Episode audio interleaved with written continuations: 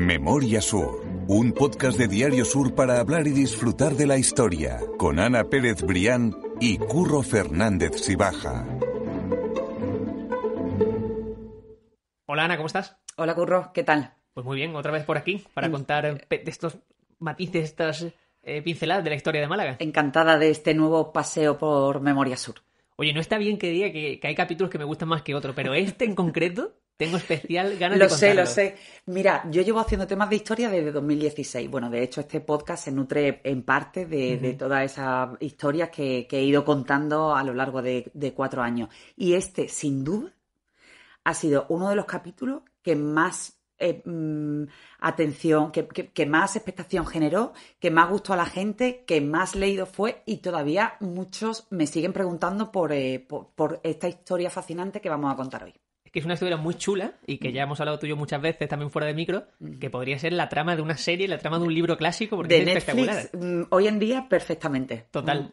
Vamos a hablar de Sancha de Lara. Uh -huh. Sancha de Lara, que bueno, además del personaje, es la primera calle que nos encontramos cuando estamos en, en Calle Larios, la primera calle a la derecha, que comunica con Molina Lario, si no me equivoco, ¿verdad? Sí, sí.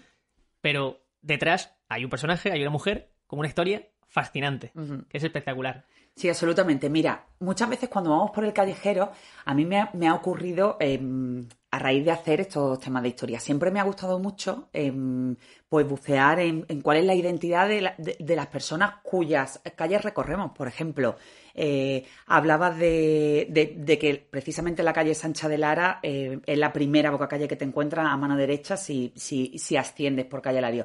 Pero ¿quién fue el señor Martínez?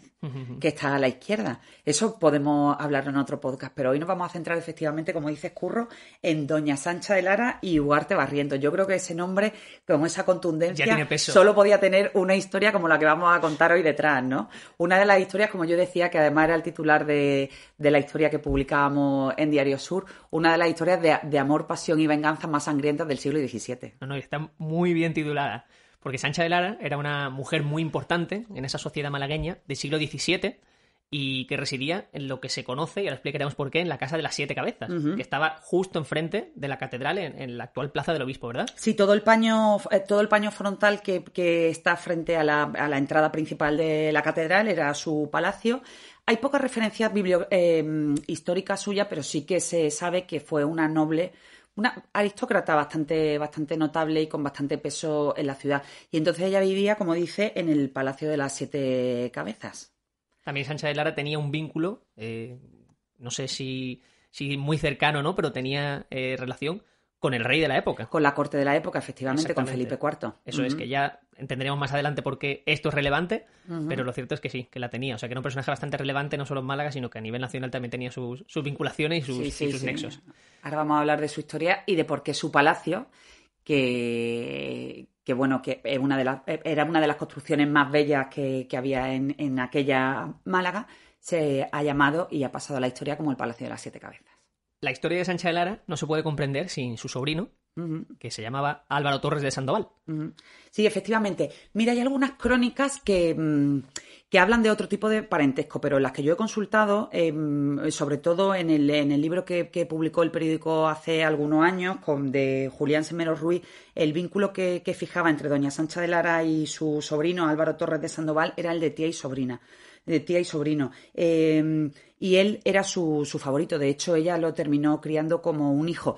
Y él es el protagonista de la historia y por qué vamos a hablar de una historia de venganza absolutamente fascinante. En sí. la Málaga del siglo XVII y en la Málaga del siglo XXI.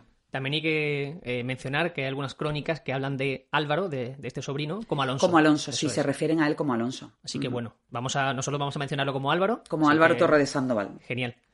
Álvaro era un chico apuesto para aquella época y un chico al que le gustaba gustar y sabía que gustaba. Sí, sí, le gustaba gustar, le gustaba eh, disfrutar de esa posición acomodada que le había dado su tía y bueno, y se había convertido pues en uno de los de los jóvenes más apuestos de, de la Málaga de la época. Aquí vamos a empezar ya a desvelar protagonistas Por porque todas estas todas estas vidas y todas estas referencias se terminan cruzando hasta hasta explotar en lo que, en lo que comentaremos un poco más tarde. Eh, uno de los protagonistas principales fue Pedro de Olavarría, que fue el alcalde de, de, la época en esa ciudad, pero sobre todo su mujer, Beatriz de Mungía. Eh, dicen que la mujer del alcalde mm, pretendía al joven Álvaro. Entonces, bueno, esa circunstancia terminó de dibujar, yo lo ponía en aquella, en aquella, en aquel artículo, esa tragedia griega que, finalmente se desencadenó eh, con motivo de una actuación en un corral de comedia en, la vecina calle La Bolsa, ¿no? En el año 1639.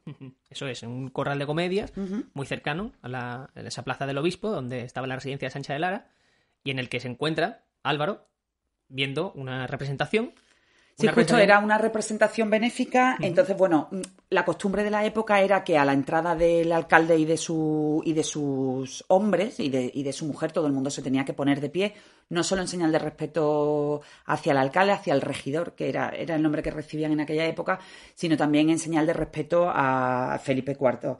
Em, ¿Qué ocurrió? Que el joven Álvaro decidió que por, por, por los motivos de enfrentamiento que ya existieran entre, entre ellos, porque además ya era voz popular en la ciudad que la joven Beatriz pretendía no solo a Álvaro, sino que bueno, que sus escarceos al margen de su unión con Pedro de Olavarría estaban ya en boca de todo el mundo. Entonces, bueno, aquello terminó eh, germinando en ese gesto de, desafío por parte del joven Álvaro que se negó, que fue el único que negó, se negó a levantarse a la entrada de, Pedro y sus hombres. Eh, no solo eso, sino que dicen las crónicas de la época que empezó pues, a hacer referencias ¿no? a aquella situación un poco de, de su mujer y de cuáles eran los escarceos que, mantenía con con otros hombres de, la ciudad. Eso es, en ese, en ese corral de comedias llegó a haber un forcejeo incluso, que sí, la crónica entre el propio alcalde, el propio regidor y Álvaro, y el resultado fue que Álvaro acaba en la cárcel. En la cárcel única que se encontraba en ese momento en la Plaza de la Constitución actual. Efectivamente, él acaba en la cárcel tras el, la consiguiente afrenta de...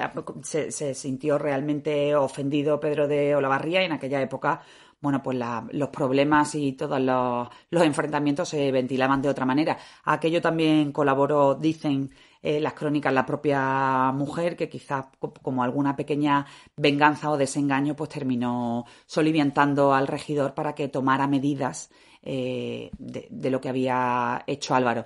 El hecho es que, como bien dices, Curro, Álvaro fue conducido nada, unas cuantas calles más arriba, la vecina Plaza de, la Constitución, en aquella época la Plaza de las Cuatro Calles, donde estaba el presidio de, de la ciudad se le sometió a un juicio sumarísimo, que fue impulsado por el propio regidor, y fue ajusticiado al día siguiente en plaza pública y delante de todos los vecinos. Voy a hacer un inciso porque me llamó mucho la atención al descubrir esta historia que había una cárcel en la Plaza de la Constitución. O sea que no, no, tenía ni idea de que en un enclave tan principal como ahora como es ahora la Plaza de la Constitución existía una cárcel. O sea que, es bastante relevante. La cárcel, la cárcel el origen de, de la cárcel mm, tiene su, su, su origen y su funcionamiento en los reyes católicos y bueno, para que te hagan una idea.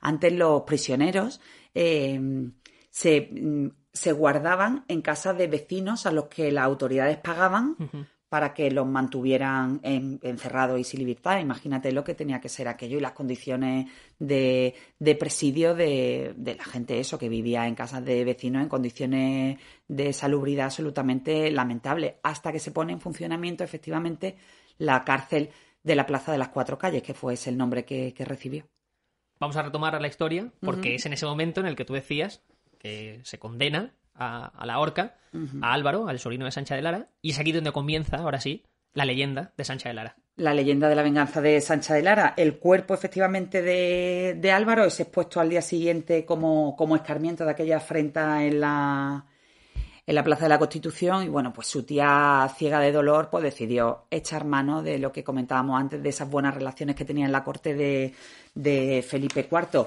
Eh, él fue el primero, se dice que el rey también fue mm, uno de los primeros en ver que aquel castigo había sido desproporcionado y decidió eh, enviar a una delegación de jueces a Málaga para que, para que viera lo que había ocurrido una vez que le comentaron cómo se había desarrollado aquella, aquel enfrentamiento en el corral de comedia y cuál había sido la consecuencia de, aquella, de aquel choque, de aquella discusión, efectivamente el rey pensó que tal y como le decía su amiga o su, o su, o su noble de su cámara, Sancha de Lara, pues que aquello había sido desproporcionado y bueno, y él decidió un poco en esa en esa estrategia del ojo por ojo funcionar de la misma manera. Eh, de hecho, la decisión real no solo afectó al propio, al propio regidor, a Pedro de Olavarría, eh, sino que también dictaminó que fueran ejecutados cinco personas más, el escribano de la causa, el alguacil, el alcaide de la cárcel, el verdugo y su ayudante. Es decir, los seis recibieron, eh, mm, fueron ajusticiados por orden real. Dicen que incluso Felipe IV se llegó a arrepentir o, llegó a, a, echar un paso atrás en torno al ajusticiamiento del regidor, pero cuando llegó la notificación a Málaga ya era demasiado tarde y ya esas seis personas que habían tomado Em, un, papel directo en el ajusticiamiento de Álvaro Torres de Sandoval, ya habían sido ajusticiadas de la misma manera. También, si no me equivoco, fue ajusticiado el propio regidor, el propio alcalde. Sí, sí, Pedro de la Barría, efectivamente. Te comentaba que el rey echó, echó, un paso atrás en el caso del regidor, pero cuando llegó la notificación ya era demasiado tarde y ya, y ya habían ejecutado la orden real. Y además, em, habían, habían expuesto también sus cuerpos eh, a escarnio público, porque era como se funcionaba en la época en la propia plaza, con una leyenda abajo que decía está en la justicia que manda hacer el señor don Felipe IV, que Dios guarde, por haber abusado de la confianza que su majestad le confió. Como pueden suponer todos los oyentes, eh, Beatriz, su mujer, en ese momento desapareció del mapa. Nunca sí, sí, nunca, más, nunca más se, supo... nunca más se supo. No, tampoco se, se conoce si a lo mejor ella hubiera formado parte de aquella de aquella venganza varias bandas, pero, pero el hecho es que ella desapareció de la ciudad y nunca más se supo. Y es en esta parte donde ya se mezcla leyenda, realidad, porque es en esa, en esa casa, en la casa de las siete cabezas, en las que se supone que eh, se cuenta la, la, rumorología popular, por decirlo así, que Sancha de Lara expuso las seis cabezas de, todas esas personas que estuvieron detrás de la muerte de su sobrino y la séptima cabeza que era la de su propio sobrino. Dicen que, la, que, ella ya satisfecha en esa venganza, pues que decidió terminar con, con ese escarmiento suyo propio eh, clavando en seis picas las seis cabezas de, aquellas seis personas que habían participado en la muerte de su sobrino y que como gesto de amor, reconocimiento y respeto, la séptima cabeza era la de su sobrino Álvaro. Y entonces, bueno, de ahí el nombre que planteábamos al principio de este podcast, Curro, de por qué el Palacio de Sancha de Lara se llamaba el Palacio de las Siete Cabezas. Hay otras teorías que, en realidad dicen que no, que, que aquello no, no, no se desarrolló así, que las siete cabezas en realidad Em, se referían a siete medallones de la época romana, eh, representando, representando a siete personalidades de la época. Pero bueno, fuera o no así, la verdad es que la historia es fascinante. Y, otra cosa, hablábamos también del callejero, de la importancia de, ese de esos detalles ¿no? que, tiene, que tienen el recorrido de la ciudad y cómo al final muchas veces sobre plano se acaban terminando de estrochar relaciones que existieron en la vida real, ¿no? Y sucede con el caso de Sancha de Lara y de su sobrino Álvaro Torres de Sandoval, porque muy cerca de la calle Sancha de Lara, una de las pequeñas bocacalles eh, tiene precisamente el nombre de Torre de Sandoval. Exactamente, es la que está entre la calle La Bolsa y calle Strachan, así que ahí se encuentra y, también tiene su nombre. Es como el cierre de ese círculo perfecto del que hemos hablado hoy del siglo XVII, de aquella historia de, de amor y venganza. Pues una historia espectacular y que la verdad es que hubiese sido interesante, no estar implicado, por supuesto, pero sí. Sí, sí, porque en aquella época se las gastaban de, otra manera que no tienen nada que ver con los tampoco le, tembló, el pulso en ese momento. Absolutamente. Ana, eh, muy interesante como siempre. Mil gracias. Nada, gracias a ti. Y nos veremos la, la semana que viene con más historias. Perfecto. Hasta la semana que viene. Memoria Sur es un podcast de Diario Sur. Escucha un nuevo episodio cada semana en iVoox, Spotify, Apple Podcast y consulta las referencias de este episodio en diariosur.es.